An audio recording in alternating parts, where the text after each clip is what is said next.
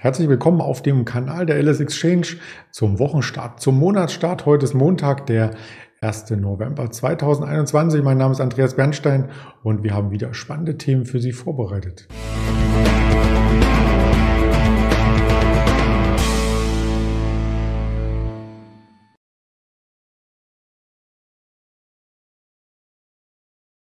Wir schauen auf den DAX zum Monatsstart. Wir schauen auch noch einmal auf den Zollstreit zwischen der EU und den USA. Da gibt es nämlich Neuerungen und wir schauen auf Impfstoffe, nicht auf den Impfstoff selbst, sondern auf das, was es gerade in den Schlagzeilen gibt zwischen Moderna, BioNTech und diversen ja, Impfstoffkandidaten, Impfstoffherstellern.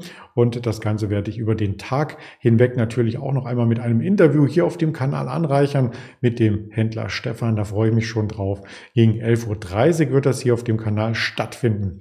Ein Blick zurück auf den Freitag im DAX, ein Reversal. Also da sahen wir ja erst einmal ziemlich herbe Kursabschläge direkt zum Handelsstart. Die konnten fast aufgeholt werden. Also wir sind in der ersten Bewegung zwischen 9 und 9.30 Uhr zurückgelaufen zum Niveau, was wir am Donnerstagabend gesehen hatten nachbörslich und dann noch einmal abgetaucht bis in den 15.500er Bereich, ganz genau 15.495.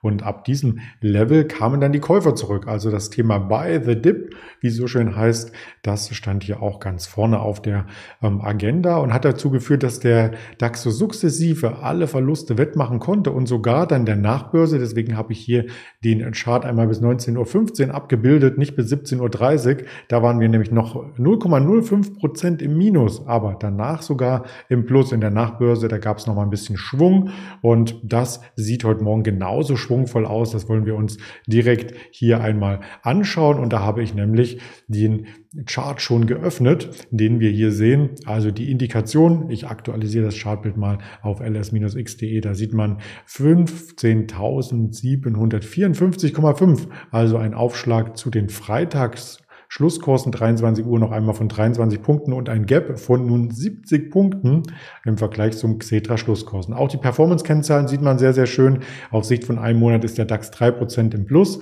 und ja, damit ist der Oktober auch ein positiver Monat gewesen. Man glaubt es statistisch ja gar nicht, weil ganz viel ähm, Volatilität geht mit dem Oktober statistisch einher und auch Minusmonate, aber eben nicht in jedem Jahr. Dieses Jahr war es anders.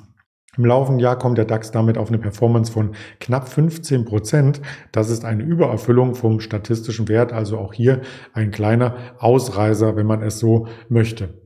Ausreisen wollen wir nicht, sondern wir wollen auf den Tageschart äh, schauen und den Tageschart habe ich auch schon in der Präsentation entsprechend vorbereitet. Der sieht wie folgt aus. Also wir haben hier einen kleinen Dip auf der Unterseite Freitag gesehen, aber insgesamt ein Niveau, was im oberen Bereich der großen Handelsrange, die begrenzt ist durch 15.800 auf der Unterseite 15.300, vielleicht auch 15.000, je nachdem, wie man das Chartbild aufspannt, ähm, gesehen haben. Und damit stehen die Chancen ganz gut, dass wir auf der Oberseite noch einmal ein Stück weit ähm, Gas geben können, sozusagen.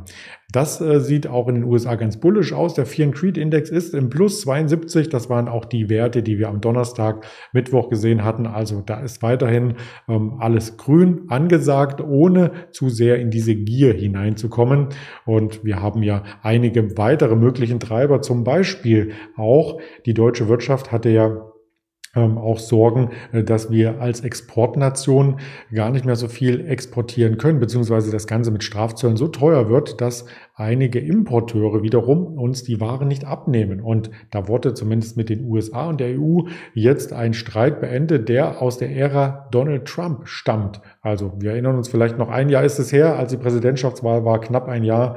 Und damals gab es eben ein festgelegtes Kontingent von Stahl- und Aluminium-Importen, also Exporte für Europäer, Importe für die USA mit Sonderzöllen. Die waren bei 25 Prozent beziehungsweise 10 Prozent. Da gab es auch nochmal eine Abstufung. Und die Europäer, die hatten im Gegenzug dazu Zölle auf US-Produkte erhoben, wie zum Beispiel das Harley-Davidson-Motorrad. Ja, die nationalen Sicherheitsberater der USA, die haben jetzt im Rahmen des G20-Treffens in Rom beschlossen, das brauchen wir nicht mehr. Im Dezember sind also diese Abgaben ähm, die werden jetzt nochmal gestiegen, sogar auf 50 Prozent. Das war nämlich schrittweise von Präsident Trump so festgelegt worden. Und das soll aber jetzt sukzessive zurückgebaut werden, um eben auch die Engpässe bei den Lieferketten zu überwinden und äh, Konsumgüter attraktiver werden äh, zu lassen. So hieß es von amerikanischer Seite. Das ist dann auch für unsere Stahlbauer ganz gut. Da können wir uns später auch nochmal eine ThyssenKrupp zum Beispiel anschauen und wie hoch das Kontingent für die Importe sein wird. Das wurde noch nicht konkret äh, fortgesetzt, aber eben diese höheren Zölle für Stahl und Aluminiumprodukte aus der Zeit von Donald Trump, die sollen so ein Stück weit jetzt ad acta gelegt werden. Es gibt ja weitere Gipfeltage, da wird äh, noch überlegt, was in Rom noch ähm, beschlossen wird. Der chinesische äh, Präsident ist, glaube ich, ich weiß gar nicht, ob er dabei war. Es war auf alle Fälle Wladimir Putin nicht dabei und äh, auch Nordkorea war, glaube ich, auch nicht mit dabei. Ähm, das heißt, hier gibt es vielleicht dann im Nachgang auch noch mal ein bisschen Nachholbedarf. Warum diese Zölle auch gesenkt werden müssen? Nun, die Wirtschaft, die ist zwar noch im Aufschwung, aber der Aufschwung bremst so ein bisschen. Und das sieht man an einigen Indikatoren. Das Bruttoinlandsprodukt hatten wir letzten Woche in Deutschland vermeldet. Das stieg im dritten Quartal nur noch um 1,8 Prozent, vor allem weil der Konsum eben nachlässt. Ja, die Volkswirte, die hatten mit einem Wachstum von 2,2 Prozent gerechnet. Jetzt sind es nur noch 1,8. Das Tempo lässt nach und im zweiten Quartal waren wir bei 1,9 und jetzt im dritten 1,8. Also das ist wirklich ähm, zwar noch ein Wachstum, aber es geht langsam ein Stück weit zurück. Und das ist quasi von der Wirtschaftsleistung noch unter dem Vorkrisenniveau Ende 2019, also vor Corona. Der Träger des Wachstums ähm, ist nach wie vor eben äh, ja, zu suchen in der Industrie, weil einige andere Bereiche, wie zum Beispiel Gastronomie, können nicht mithalten. Das ist ja erst schrittweise gelockert worden. Auch Fitnessstudios haben erst wieder aufgemacht und der Konsum ist noch nicht so richtig durchgeschlagen, obwohl wir ja auch Inflationsraten haben, die steigen. Also Konsum ist ja vielleicht etwas, was so ein bisschen der Inflation vorbeugt im Sinne von, das Geld ist einfach nicht mehr auf dem Konto und kann nicht mehr inflationiert werden. Die Inflation, die Teuerungsrate ist ja im Oktober auf 4,5 Prozent gestiegen und ähm, jetzt ist der Fall eingetreten, dass wir sogar in der Eurozone ein höheres Bruttoinlandsprodukt haben. Das Konjunkturplus lag dort im dritten Quartal bei 2,2 Prozent. Ähm, höher als in Deutschland. Also Deutschland ist nicht mehr der Wachstumsmotor in Europa aktuell und das gibt sicherlich einigen auch äh, zu denken. Thema Impfzahlen, das ist auch etwas, was damit in Zusammenhang steht, weil das auch wieder einen Rückschritt für die Wirtschaft, für den Konsum, für die Gastronomie bedeuten kann. Die neuen sieben Tage Mittelwerte sind mittlerweile auf 18.919 bei ja, den letzten sieben Tagen eben geschehen und man sieht, dass die Kurve wieder nach oben geht. Wir haben, wenn man Charttechnik anlegt, hier einen Abwärtstrend ganz klar gebrochen, sind noch nicht auf einem äh, Jahreshoch, aber haben auf jeden Fall das so ein bisschen vor Augen. Also da muss man vorsichtig sein, wie sich das auf die Wirtschaft niederschlägt als Börsianer und natürlich auch privat vorsichtig sein. Aber das soll nicht das Kernthema sein, sondern wir möchten ganz kurz überlenken zu dem Thema Impfstoffe und Impfstoffhersteller. Da ist es nämlich so, dass wir Millionen Impfdosen noch haben, die eigentlich auch, und das sagte die Bundesregierung, an andere Länder, an ärmere Länder gespendet werden können. Denn dort ist die Impfquote nicht bei irgendwie 60 Prozent wie in vielen Industrieländern oder gar 70, sondern bei 1 Prozent oder niedriger. Und ähm, ja, die Bundesregierung befürchtet nun, dass wir viel vernichten müssten. Bis Jahresende hat Deutschland 100 Millionen Impfdosen versprochen. Bisher sind erst 19 Millionen gespendet worden. Es sind aber genug da. Es könnten auch mehr gespendet werden. Ähm, die Impfstoffe von Hersteller AstraZeneca wurden vor allem gespendet, weil äh, die Hersteller der anderen Impfstoffe an die Bedingungen für die Weitergabe ähm, nicht zugestimmt haben. Also da wird auch Kritik jetzt laut gegenüber den Impfstoffherstellern, die eben nichts spenden. Es gibt nämlich da so eine Klausel, also die sagen nicht ganz offen, wir möchten das nicht, sondern es gibt einfach eine Klausel, dass keine Weitergabe an Drittländer erfolgen darf. Und die Klausel muss erstmal aus den Verträgen rausgenommen werden.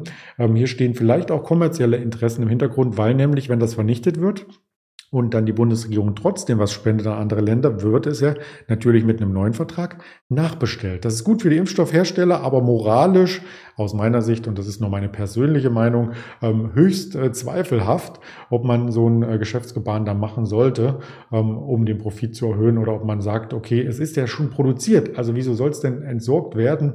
Äh, man kann das einem guten, besseren Zweck zuführen als der Müllhalde oder wie auch immer das entsorgt wird. Moderna hat da so ein bisschen im Fegefeuer gestanden schon am Freitag, aber die Aktie stabilisiert sich jetzt knapp unter 300 ähm, Euro und hat damit auch knapp knapp 400 Prozent im laufenden Jahr an Performance gezeigt, wenn man sich das mal zurückrechnet. Und wir haben auch eine Biontech im Chartbild sehr, sehr stark. Da ist der Anstieg in diesem Jahr noch über 200 Prozent.